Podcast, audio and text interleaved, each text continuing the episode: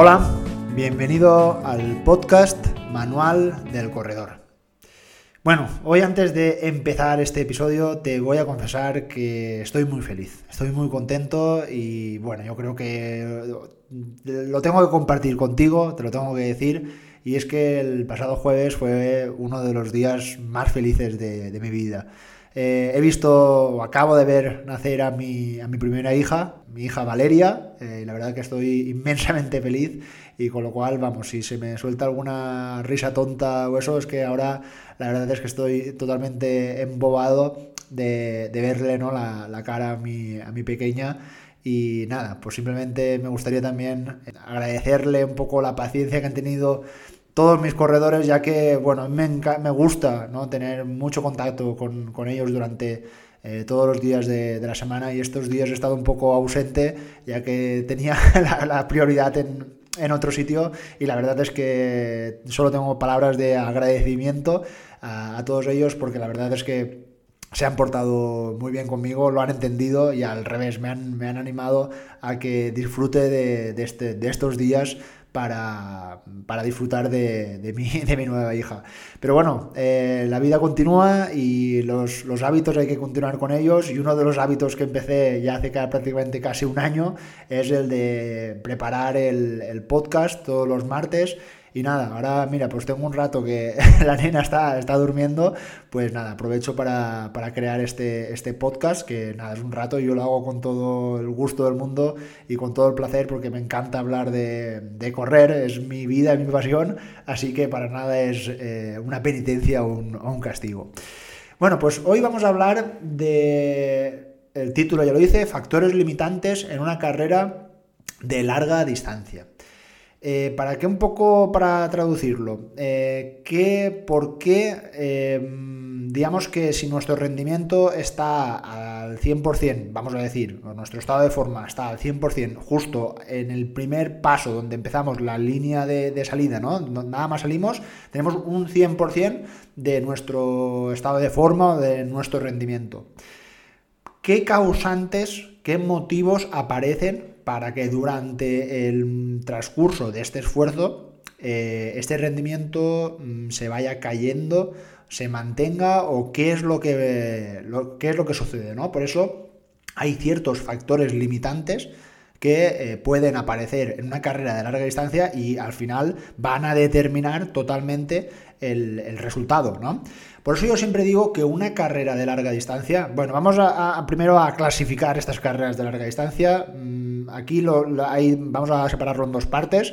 Eh, este podcast hay muchos corredores de montaña y también hay muchos corredores de populares o de asfalto, aunque también hay algunos eh, triatletas. Vamos a denominar esas carreras de larga distancia donde se superen las dos horas de duración. Es decir, vamos a empezar a hablar en, asfalto, eh, pues vamos a, por ejemplo, al maratón y en una carrera por montaña, pues evidentemente a partir de cierto nivel o dureza de la prueba, una media maratón, eh, vamos, eh, ya correrla por debajo de dos horas, ya tienes que tener un, gran nivel para, lograrlo. En triatlón, pues lo mismo, exactamente lo mismo, ya que los triatlones también suelen ser de larga duración. Con lo cual, mm, lo que estaba diciendo anteriormente, que no tengas ningún problema en, durante todo el transcurso de, esas 2, 3, 10 o 24 horas que pueden durar este tipo de carreras, es muy complicado.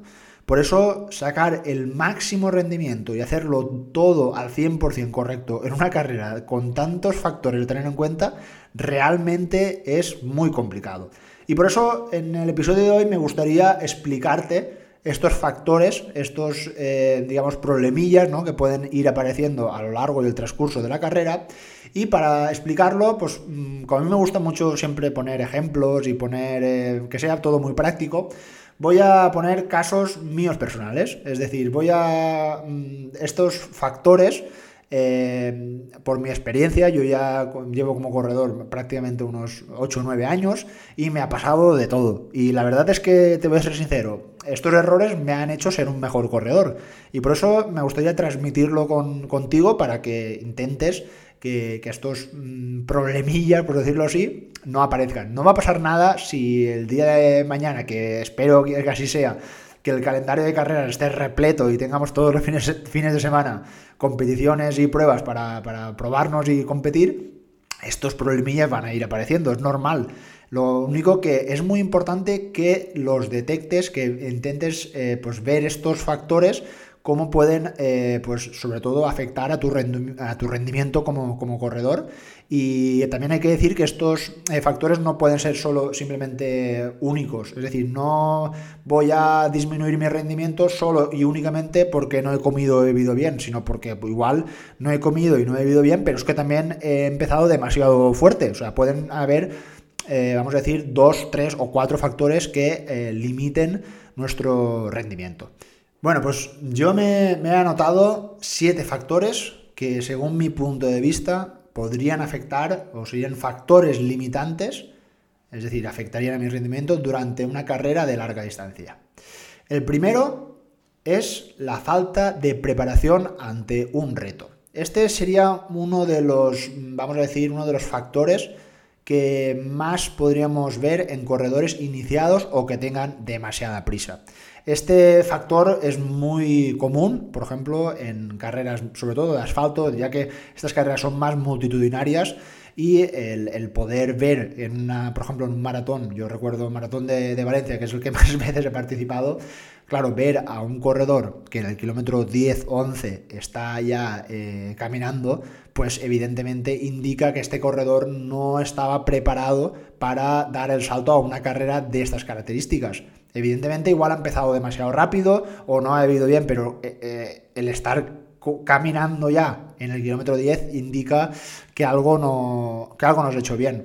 Eh, yo recuerdo, mm, como decía, a modo de ejemplo, mi segunda carrera de larga distancia, es decir, mi segundo ultra. Y mm, te voy a ser sincero, fue solo llevaba corriendo tres años. Y lo que nos pasa a todos cuando empezamos, tenemos mucha prisa, he visto que aquel compañero ha hecho un ultra, pues si lo hace él, ¿por qué no lo voy a hacer yo? ¿No? Eso nos ha pasado a muchos. Y bueno, me apunté a una carrera de 70 kilómetros con 3.800 metros positivos. El año anterior hice 63 kilómetros, acabé a duras penas, pero acabé. Y yo, como soy muy valiente, pues nada, me apunto a una carrera de 70 kilómetros.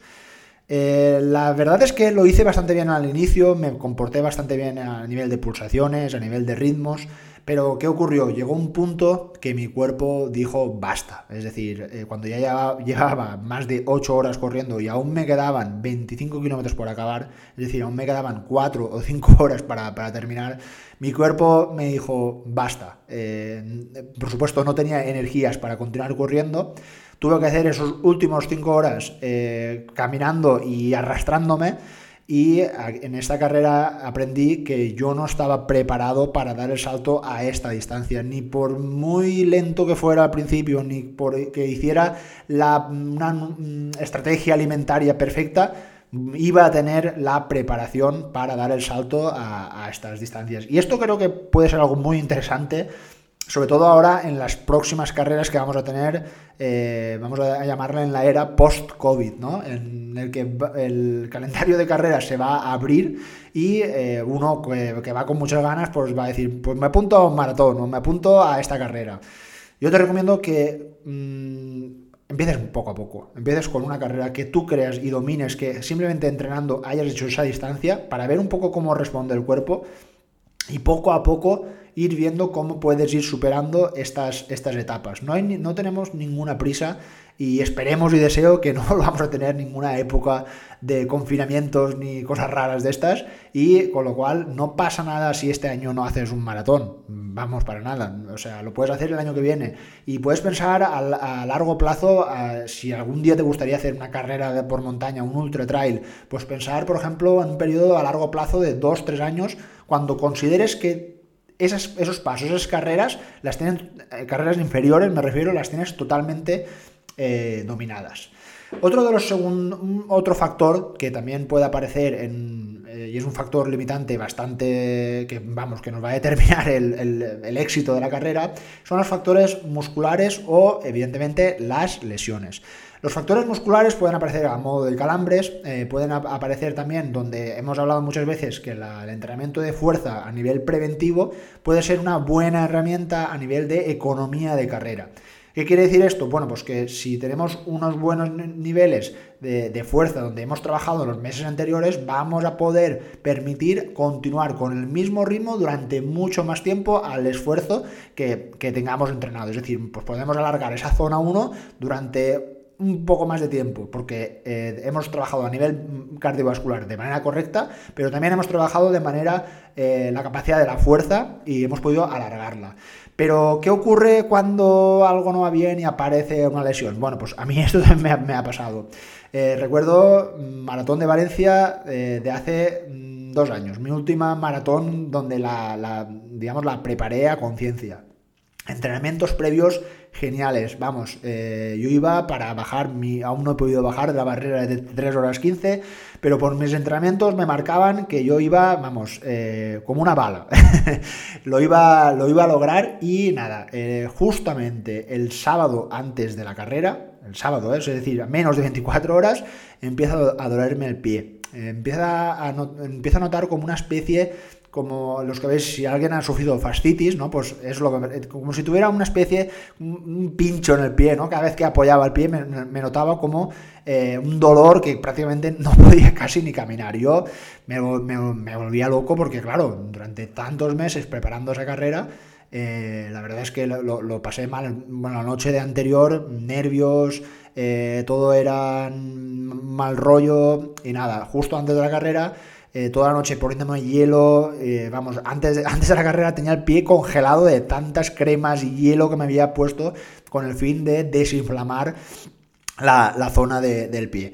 Bueno, pues salí de la carrera, la verdad es que los primeros 10, 15 eh, kilómetros iban geniales, el dolor estaba como, vamos a decir, un poco anestesiado de, ese hielo que me había puesto, tenía el pie, vamos, tenía hasta el calcetín mojado de tantas cremas y tanto potingue que me había puesto, y la verdad que los primeros 15 kilómetros geniales, bien de ritmo, bien de pulso, tomándome mis geles, vamos, iba todo de cine, pero el dolor estaba ahí empezaba cada vez a ir más. Y como que mi cabeza no quería ver que eso estaba ahí, pero claro, el paso de los kilómetros fue, fue a más y este me anunció ya cuando estaba sobre el kilómetro 24-25 que era imposible continuar. Y con lo cual, bueno, eh, bajé mucho el ritmo e intenté más o menos ya defender un poco el ritmo, a ver si ya no podía bajar de la marca que, tenía propuesta, pero por lo menos hacer una carrera, pues vamos, eh, bien, ya está. Pero nada, el kilómetro 30 tuve que parar a caminar, eh, alternaba a caminar con correr, fue muy frustrante, fue muy, la verdad que lo pasé muy mal, pero nada, eh, nada más eh, llegué a meta, eh, estuve mm, tres semanas para recuperarme de, esta lesión, de esta fascitis, entendí que por algún motivo eh, apareció, mm, podría ser pues mm, algo de sobreentrenamiento, eh, que no tenía eh, el, calzado, igual no era el, adecuado. Bueno, pues eso lo, investigué y la verdad es que desde ese momento hasta ahora no he vuelto a tener esa, esa fascitis, por, con lo cual yo siempre repito que las, las lesiones son multifactoriales, hay que intentar detectar el motivo por qué aparecen y no echarlo siempre a la mala suerte y por supuesto que volveré Estoy apuntado a, ese maratón otra vez y por supuesto que lo voy a intentar y no me voy a, rendir. El tercer factor limitante, y este eh, creo que yo también lo veo bastante en todo tipo de carreras, tanto en carreras por asfalto, en carreras por montaña, y en triatlones, y es el exceso de ritmo al principio, es decir, una mala gestión de nuestras zonas de entrenamiento. Y es que eh, yo he podido ver en una carrera, por ejemplo, una carrera por montaña de 60 kilómetros, donde en la primera subida eh, yo digo, venga, vamos a empezar a caminar porque es el primer, la primera parte de la carrera y hay que dosificarse. Bueno, pues que te pase un corredor al lado con respiraciones muy agitadas, respiraciones que no son, vamos a decir, dentro de la zona 1, ¿no? que sería la más propia para este tipo de, carreras, y piensas, bueno, este corredor pues va a durar lo que va a durar, ¿no? Y esto es un poco, eh, creo que nos ha pasado a todos, en todo tipo de distancias, y, lo que te había dicho al principio, creo que puede ser hasta interesante y bueno que te, ocurra para conocerte un poco más y para conocer eh, un poco cómo van esos, esos ritmos. Y este, este problemilla, por decirlo así, me ocurrió eh, precisamente en mi primer ultra de, montaña, esa carrera que había comentado de 60 kilómetros y donde, vamos, yo al principio llevaba muy poco tiempo, me notaba eh, Kilian Jornet y salí muy rápido, en los primeros 20 kilómetros yo digo, voy aquí a hacer el carrerón de, mi vida. Eh, yo notaba al principio incluso que adelantaba a muchos corredores y yo decía, pues, pues, mira, se ve que estoy yo fuerte y hoy estos corredores no están para nada fuertes. Pues evidentemente a partir del kilómetro 25 eh, pasé mucho tiempo en esta carrera, recuerdo lo que lo tengo aún muy anotado, pasé la primera parte de la, de la competición en zona 2, incluso algunos momentos en zona 3, eh, o sea, estamos hablando de pulsaciones cercanas al umbral anaeróbico, donde los ritmos son bastante altos según la capacidad ¿no? de cada persona y evidentemente pues esto tuvo un coste y eh, por mucho que comía o por mucho que intentaba recuperarme ya me había fatigado, me había, eh, había sobresaltado ¿no? esa, eh, esa energía y no tenía la capacidad para correr. Y así pues finalmente lo que ocurrió es que me pasé 30 kilómetros corriendo como, como una centella muy rápido, pero los últimos 30 kilómetros fueron todo lo contrario, fueron 30 kilómetros arrastrándome, 30 kilómetros caminando con simplemente las ganas de llegar. De hecho, recuerdo de, la, de, la poca gana que tenía en los últimos avituallamientos, ya ni comía ni bebía lo que debía y me recuerdo que tuve vómitos precisamente por una deshidratación, vamos, el, el cóctel perfecto de una mala gestión de carrera, pues fue mi primer eh, ultra y por eso creo que es muy importante eh, hacerle mucho caso a las zonas de entrenamiento, sobre todo en carreras de larga distancia, es, vamos, es clave para dosificar y gestionar muy bien los ritmos para, vamos, llevarte con éxito al final del esfuerzo. Es muy habitual que al inicio todos nos sentamos pletóricos, eh, después de esa línea de salida donde el, speaker ¿no? nos empuja a salir con fuerza, con ganas, nos ha, hablado, nos ha, nos ha, animado y claro, salimos todos como, como cohetes. Y es muy importante que el momento de nada más salir tengamos una mente muy fría y muy calculadora, donde controlemos todos nuestros estímulos eh, y nuestras sensaciones para llevarlas a, un, ritmo calmado, a un ritmo controlado que, que podamos soportar a lo largo de, todo el esfuerzo.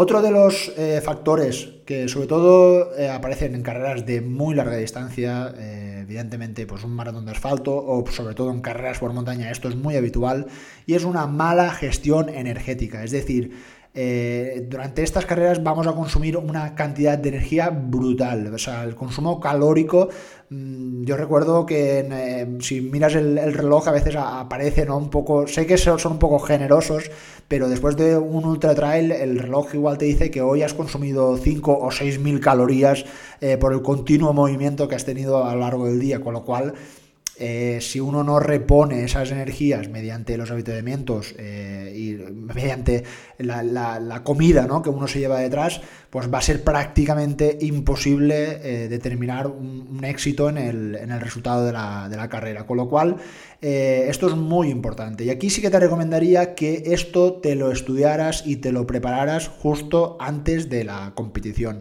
No dejes nada al azar. En carrera se toman siempre muy malas decisiones y si vas a, si vas a salir siempre un poco pensando eh, voy a comer lo que me apetece, voy a beber cuando tenga ganas, esto no suele salir bien. Con lo cual yo te recomiendo que pases un tiempo estudiando el perfil de la carrera, viendo dónde están los eh, puntos de control o puntos de habituamiento para recargar esa energía, para obligarte a comer, porque muchas veces no tenemos ni apetito ni incluso tenemos sed.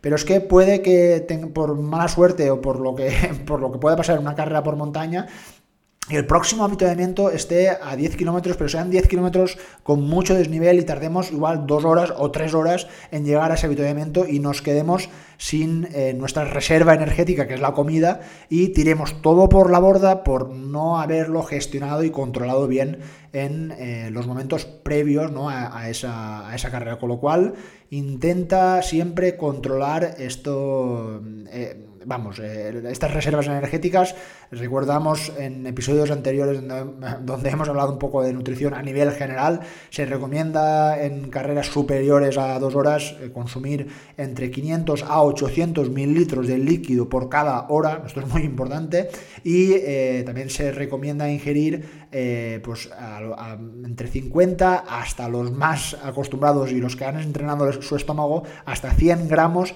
de hidratos de carbono por cada hora. Y esto creo que se debe controlar, se debe medir y si puedes saber todo lo que vas a comer y beber durante todo el transcurso del esfuerzo, creo que estarás dando un voto a poder conseguir eh, un buen éxito en esa carrera y que este no se convierta en un factor limitante de tu, de tu rendimiento.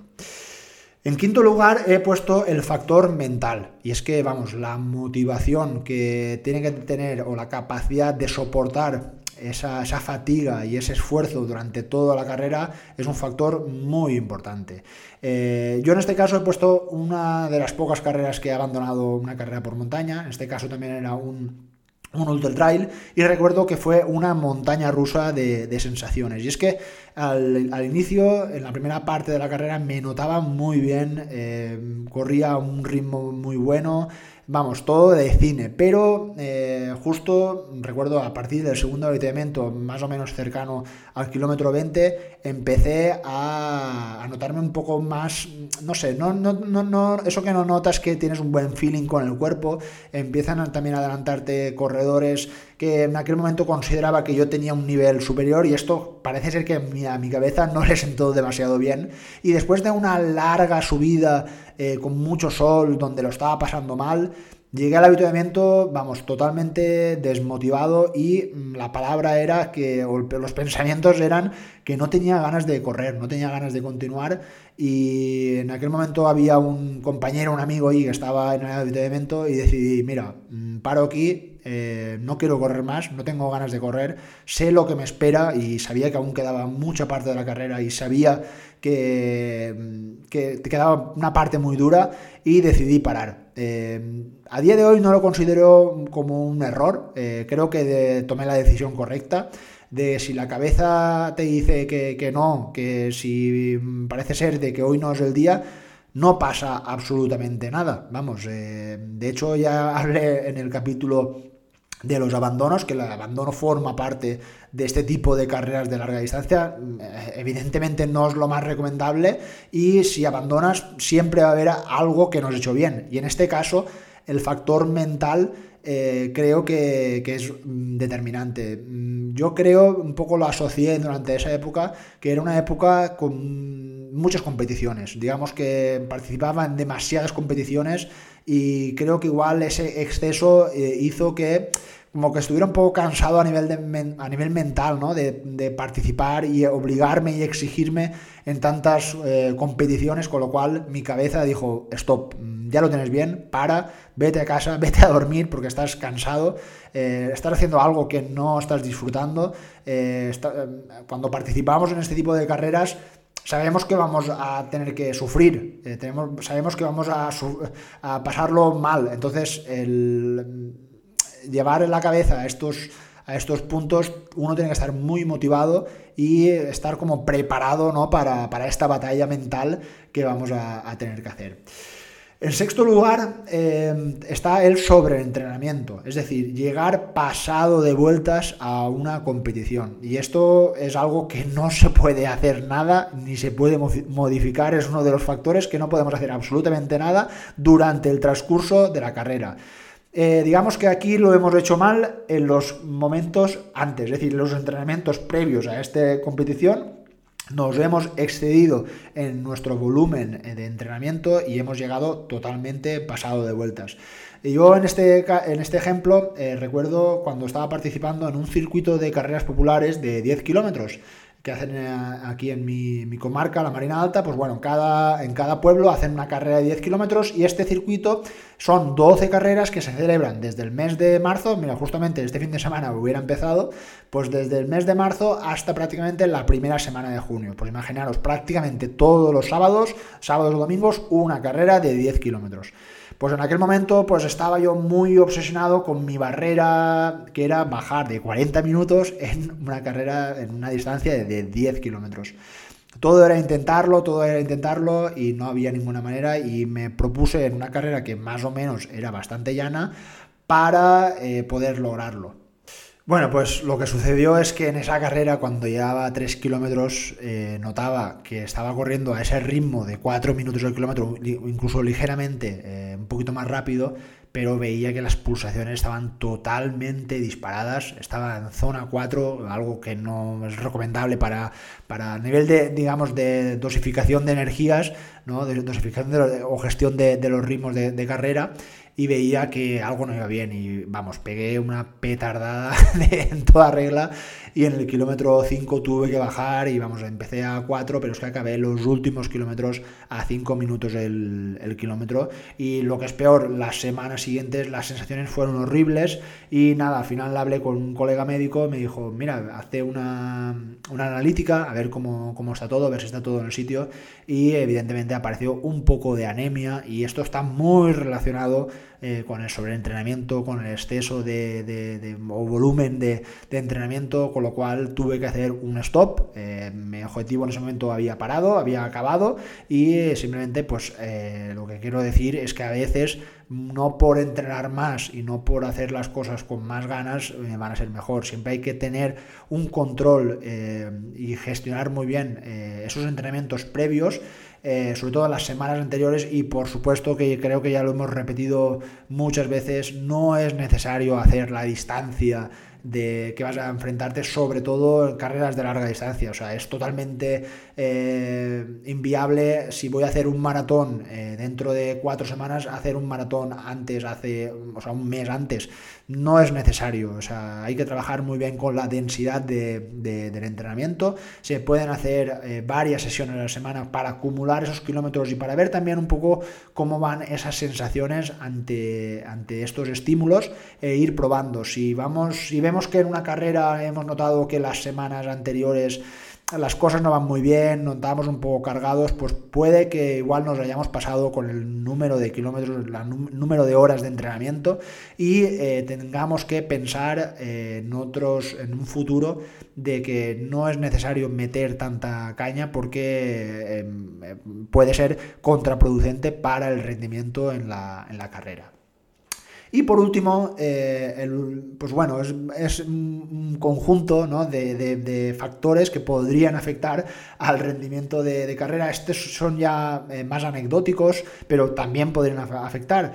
Y vamos a llamarle pues, eh, factores ambientales, donde, por ejemplo, la temperatura, como el calor o la humedad, podrían afectar seriamente al rendimiento de, nuestra, de nuestra competición. Y lo podríamos hacer todo bien, el hidratarnos de manera correcta, pero es que a veces en, momentos de mucha calor vamos a decir que nuestros eh, intestinos, que son los encargados de absorber esos líquidos, no van a tener la capacidad de absorber todo ese líquido necesario por la tasa de sudoración tan alta que, tenemos. Con lo cual a veces va a ser y puede resultar eh, casi imposible no manejar estos factores. Por eso sí que hay algunos eh, corredores más experimentados, yo esto sí que lo recomendaría, que eh, si saben que van a hacer, por ejemplo, una carrera en, en, determinadas temperaturas muy altas, como una carrera por el desierto, por ejemplo, pues entrenar con altas temperaturas. Pero ya digo, solo en el caso de competir en este tipo de competiciones o prepararse para este tipo de, competiciones. Y esto sí que es un poco al azar o a la mala suerte, ya que eh, podemos haber estado preparándonos de manera correcta durante todos los meses, haber hecho una estrategia de ritmos, una estrategia alimentaria genial, perfecta, pero si ese día ha salido lloviendo o ha salido eh, con, con mucho calor, pues esto puede provocar que, vamos, se vaya todo al garete y no, no salga como queríamos. Por eso, vamos, es un factor limitante que, puede estar ahí y nos puede afectar al, devenir, ¿no? al, resultado de, de esta carrera. Bueno, pues espero haberte ayudado y nos vemos la próxima semana. Como siempre, mucha salud y muchos kilómetros. Adiós.